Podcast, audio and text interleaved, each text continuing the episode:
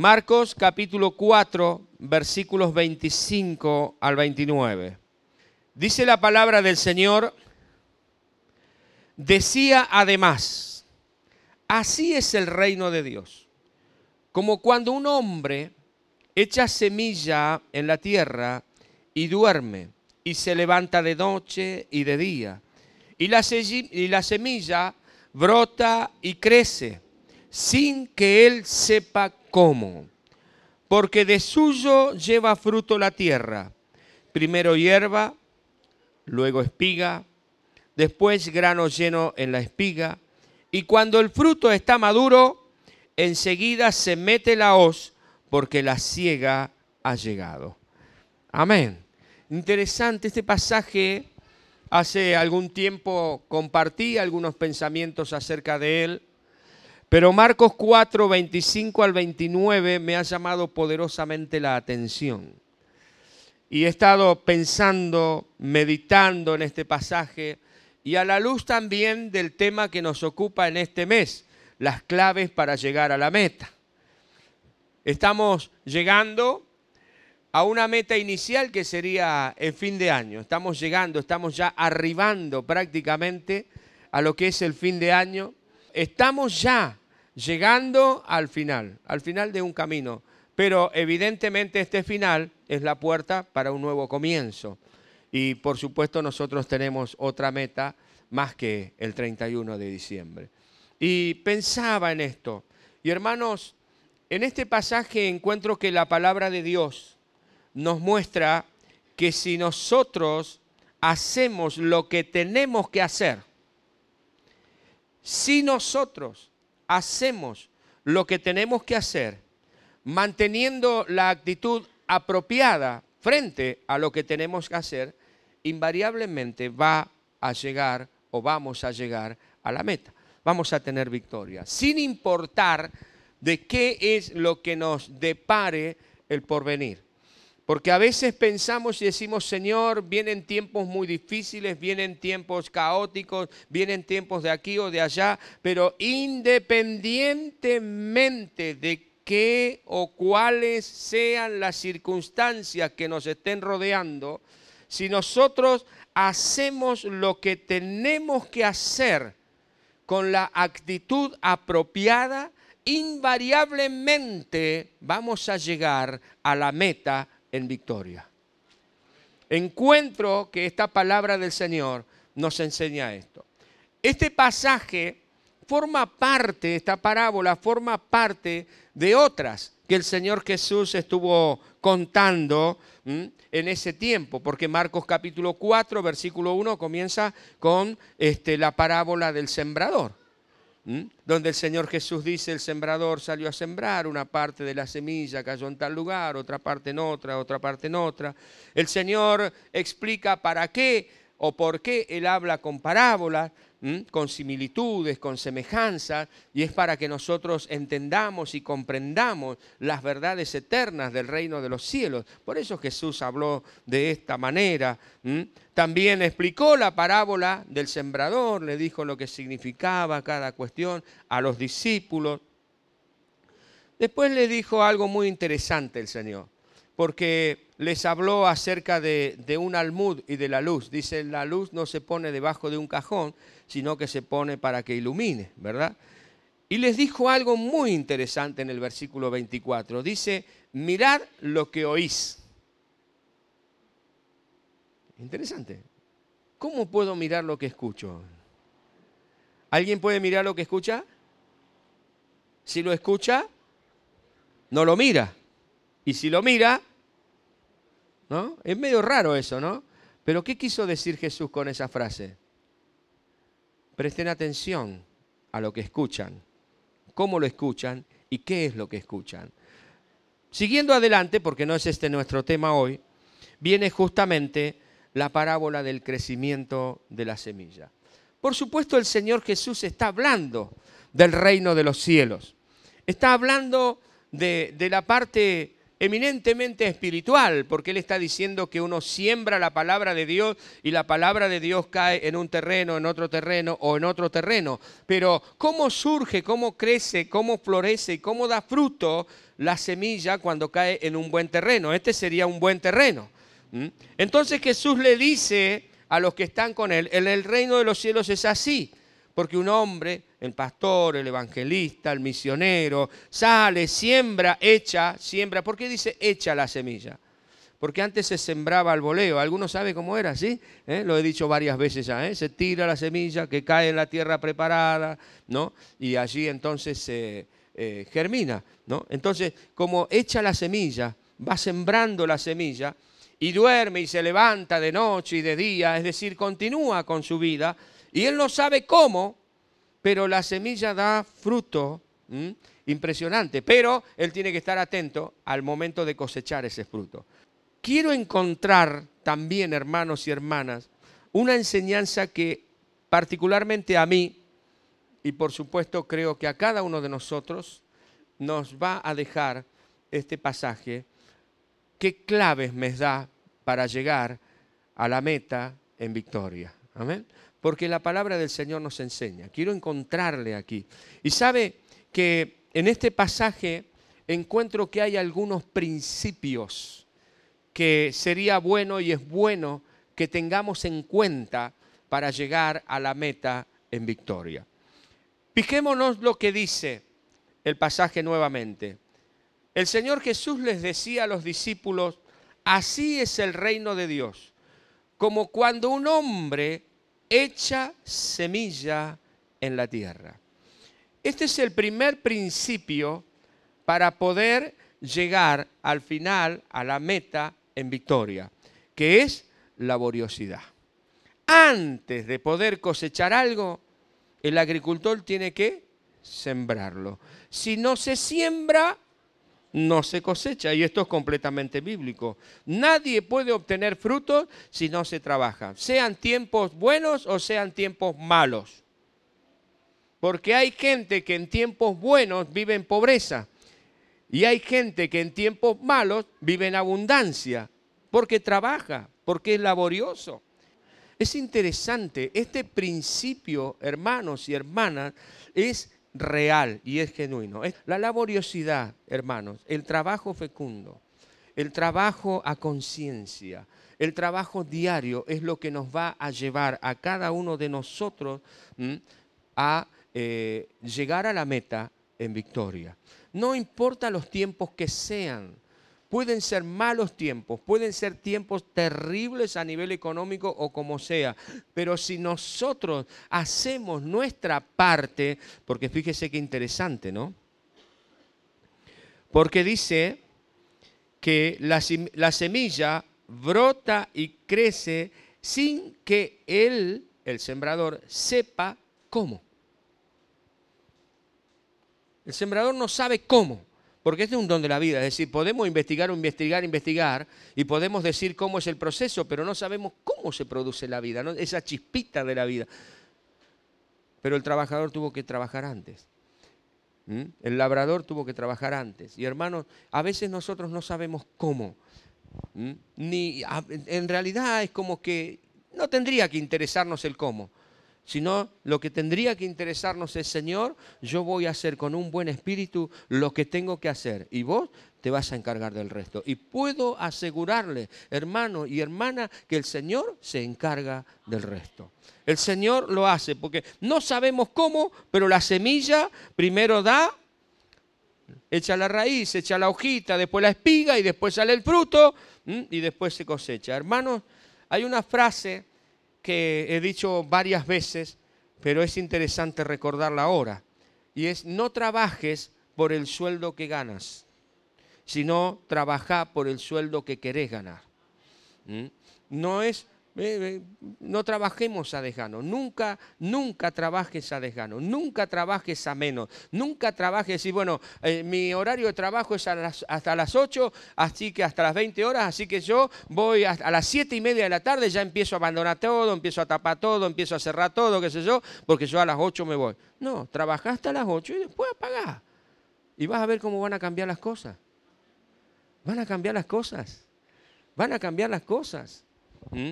Van a cambiar tu relación, va a cambiar tu relación con tu patrón, va a cambiar tu relación con el money, con el dinero, va a cambiar tu relación con todas las cuestiones, pero no trabajes por lo que ganás, sino por lo que querés ganar. Sembrá a futuro. ¿Eh? Sembrá a futuro. Tenés fe en ello. Y si somos cuentapropistas, hermanos, no trabajemos por lo que obtenemos ahora, trabajemos por lo que queremos obtener más adelante. Quizás ahora por el presupuesto que sacamos y por cómo vino la cuestión, se nos vino la maroma encima y sacamos una ganancia que es ínfima, que, que quizás casi como que salimos a pérdida y si no a pérdida, bueno, no desesperes, igual hace el trabajo a conciencia. Que sea lo mejor de lo mejor lo que entregas a tu cliente, sea lo que sea. Cuando trabajamos, es decir, no, yo no, no cobro sueldo, yo soy cuentapropista. Bueno, igual cobra, pero sembrá, sembrá lo mejor, porque no sabes si detrás de esa persona con la que vos saliste a pérdida, no hay otra que te va a dejar una ganancia del ciento por uno. No sabes, nunca lo sabes, porque nunca vamos a saber lo que Dios tiene para adelante. Sencillamente vamos a hacer hoy y Dios va a dar el fruto mañana. Entonces la primera clave el primer principio para llegar a la meta en victoria es trabajar y trabajar a conciencia. El segundo principio al cual debemos prestarle muchísima atención es confianza. Confianza, confianza en que Dios lo va a hacer. Porque a veces decimos, sí, pastor, usted dice esto, pero eh, ¿y qué hago? Confía. Trabaja a conciencia y confía. Fíjate, hermanos, hermana, todo lo que nosotros podemos hacer es sembrar. Aquí el trabajador, el sembrador, lo único que pudo hacer es sembrar. Lo único. Aró la tierra, le sacó los yuyos, sacó las piedras, sacó todo lo que, lo que no servía, limpió el terreno y sembró. Y después de eso, no podía estar ahí diciendo con un cuchillo, o nacés te, ya está. Lo que tenía que hacer, lo hizo. Fíjese qué interesante, porque a mí me habla un poco esto, porque dice que el sembrador, el 27, versículo 27, dice, y duerme y se levanta de noche y de día, y la semilla brota sin saber él cómo. ¿Qué quiere decir? Y duerme y se levanta noche y día. No es que está ansioso para... No, sigue su vida normal tiene paz, tiene paz en que lo que sembró va a cosechar. Y lo va a cosechar multiplicado.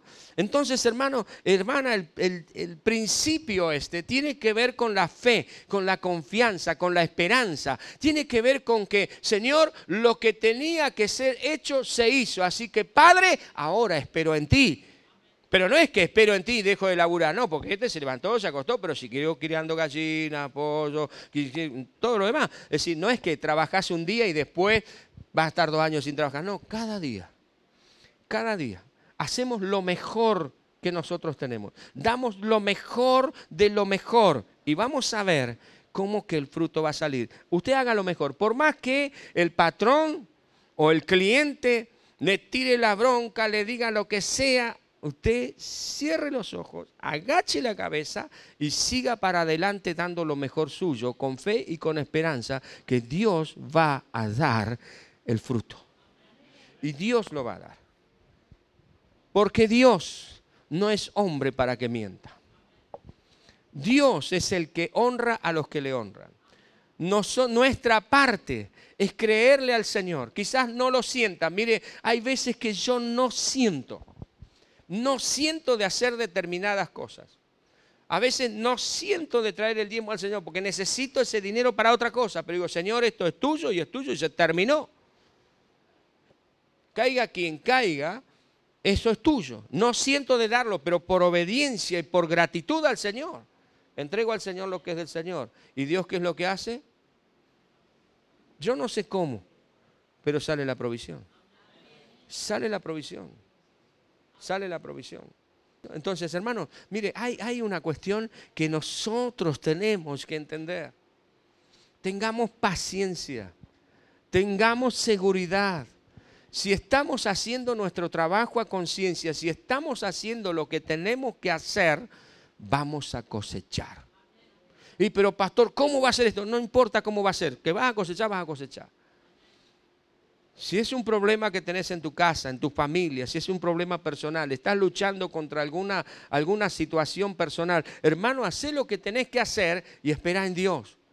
Y Él te va a dar la salida para todo eso. Nosotros no podemos hacer crecer la semilla. Es más, ni siquiera comprendemos por completo cómo es que crece. Primera Corintios capítulo 3, versículos 6 y 7 dice, yo planté, Apolo regó, pero ¿quién da el crecimiento? el crecimiento lo ha dado Dios. Yo me ocupo de hacer lo que tengo que hacer. Luego Dios está comprometido hacer lo que Él mejor sabe hacer y lo que más quiere hacer, que es bendecirme, que es proveerme, que es llevarme a buen puerto. Amén. Gloria a Dios. Eh, no desesperes si, hace, si estás haciendo o has hecho lo que tienes que hacer, solamente espera. ¿Mm? Solamente espera. El tercer principio, ahí va. Alerta permanente. Mire, descansa, pero no te duermas.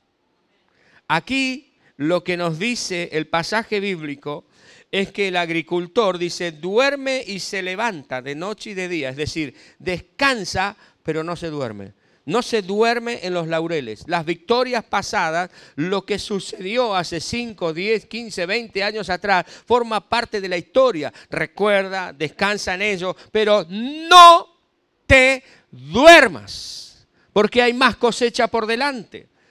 Mire, es la cantidad increíble de personas que se pierden oportunidades por dormirse, porque se durmieron en los laureles, porque se quedaron en el camino, hicieron un esfuerzo por un tiempo, lo hicieron a conciencia y después dijeron, bueno, voy a cosechar, y se durmieron y se perdieron semejantes oportunidades.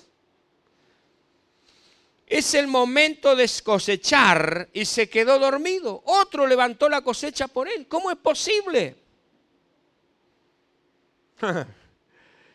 Yo quiero levantar la cosecha. Y a menos que el Señor me promueva a su presencia y que yo pueda preparar a otro para que levante la cosecha de lo que hemos sembrado, porque esto es verdad, uno planta, el otro es el que cosecha, pero yo quiero cosechar. No sé usted, pero yo quiero cosechar. Quiero ser partícipe de ese fruto maravilloso. Juan 4:38 dice, yo os he enviado a cegar cosechar lo que vosotros no labrasteis. Otros labraron y vosotros habéis entrado en sus labores. ¿Por qué otro tiene que cosechar lo que yo sembré? ¿Por qué otro tiene que venir a mis labores? Si el Señor me promueve a su presencia, evidentemente, pero si el Señor todavía me tiene acá, ¿por qué otro va a venir? Porque evidentemente yo me quedé dormido y no levanté la cosecha que tenía que levantar. ¿Me explico? ¿Podemos ver esta realidad? No te duermas. No te duermas. Hay un momento que es para cosechar. Hay oportunidades que hay que aprovechar y no nos podemos quedar dormidos. Estemos permanentemente preparados para cosechar en el momento justo. Y hablando de cosecha, esta es época de cosecha. Donde el agricultor, donde el que sembró, no da sueño a sus ojos no da sueño. Ningún agricultor que es sabio se va de parranda en tiempos de cosecha. No hay cumpleaños, no hay vacaciones, no hay fiesta, no hay nada. Hay cosecha, cosecha, cosecha. ¿Por qué? Porque sembró para qué? Para cosechar. Y si en el momento de la cosecha se cruza de brazos, se echa pancita arriba, se va de vacaciones, va a caer en la pobreza que es lo a lo que muchos les pasa, que en el momento de cosechar, en el momento que hay que poner la carne a la parrilla, se van y se quedan sin nada. Iglesia, este es el momento, no nos durmamos, no te duermas, No te duermas. Si es el momento que Dios te está llamando y vos te das cuenta que es el momento, no lo dejes pasar. Y pero no sé qué va a pasar, es que si Dios está contigo, pase lo que pase, siempre vas a estar bendecido o bendecida. No le tengas miedo al futuro. Da ese paso al frente. El dormir en este pasaje, porque aquí habla de dormir, ¿verdad? Que el agricultor duerme y se levanta y etcétera, etcétera. El dormir en este pasaje no es estar ocioso. No es que sí, se quedó ocioso y fue para adelante, que el ocio sí es un pecado y es la puerta al empobrecimiento. Eso es una realidad. Aquí simplemente nos recuerda que las personas que trabajan duro tienen que ¿qué? que descansar. En algún momento tienen que descansar. Necesitan descansar. Mateo, Marcos 6:31, el Señor Jesús le dice a los discípulos, vengan ustedes aparte y descansen un poco. Descansen un poco. Descansen, ¿cuánto? Un poco. Claro, porque si no te dormís en los laureles. Hay que descansar un poco. Pero después hay que levantarse y hay que seguir la carrera. Porque si no vamos derecho al empobrecimiento. Si los trabajadores no se cuidan, no van a poder hacer frente a la obra que Dios les da para que hagan, a levantar la cosecha. Descansemos, pero no nos durmamos en los laureles. ¿eh? Descansemos, pero no nos durmamos. No nos quedemos jamás. Hermanos y hermanas, para finalizar, si queremos llegar a la meta en victoria, entonces necesitamos que, primero, trabajar. Laboriosidad. Levantarnos temprano, que el día rinda lo que tiene que rendir, dejar de lado el WhatsApp, dejar de lado el Instagram, el Facebook, dejar de lado todo, ocupate de trabajar. Y cuando digo trabajar, también digo estudiar. Porque algunos no trabajan, no porque sean vagos, sino porque su labor es estudiar. Su trabajo es estudiar. Entonces, si tu trabajo es, si tu trabajo es, entonces cuando vas a, tenés que estudiar. Entonces, en el examen te va a ir bien, te va a ir a estudiar. te va a ir bien. Algunos dicen, nunca me va bien en el examen. Si nunca estudias, cuando estás estudiando te estás, whatsappeando, estás en el Facebook, uh, mirá esta foto, aquel Instagram. No, no, no, no, no. Hay que ser selectivo, espíritu laborioso. Uno tiene que poner prioridades. ¿eh? Entonces, si queremos llegar a la meta en victoria, espíritu de laboriosidad. Amén.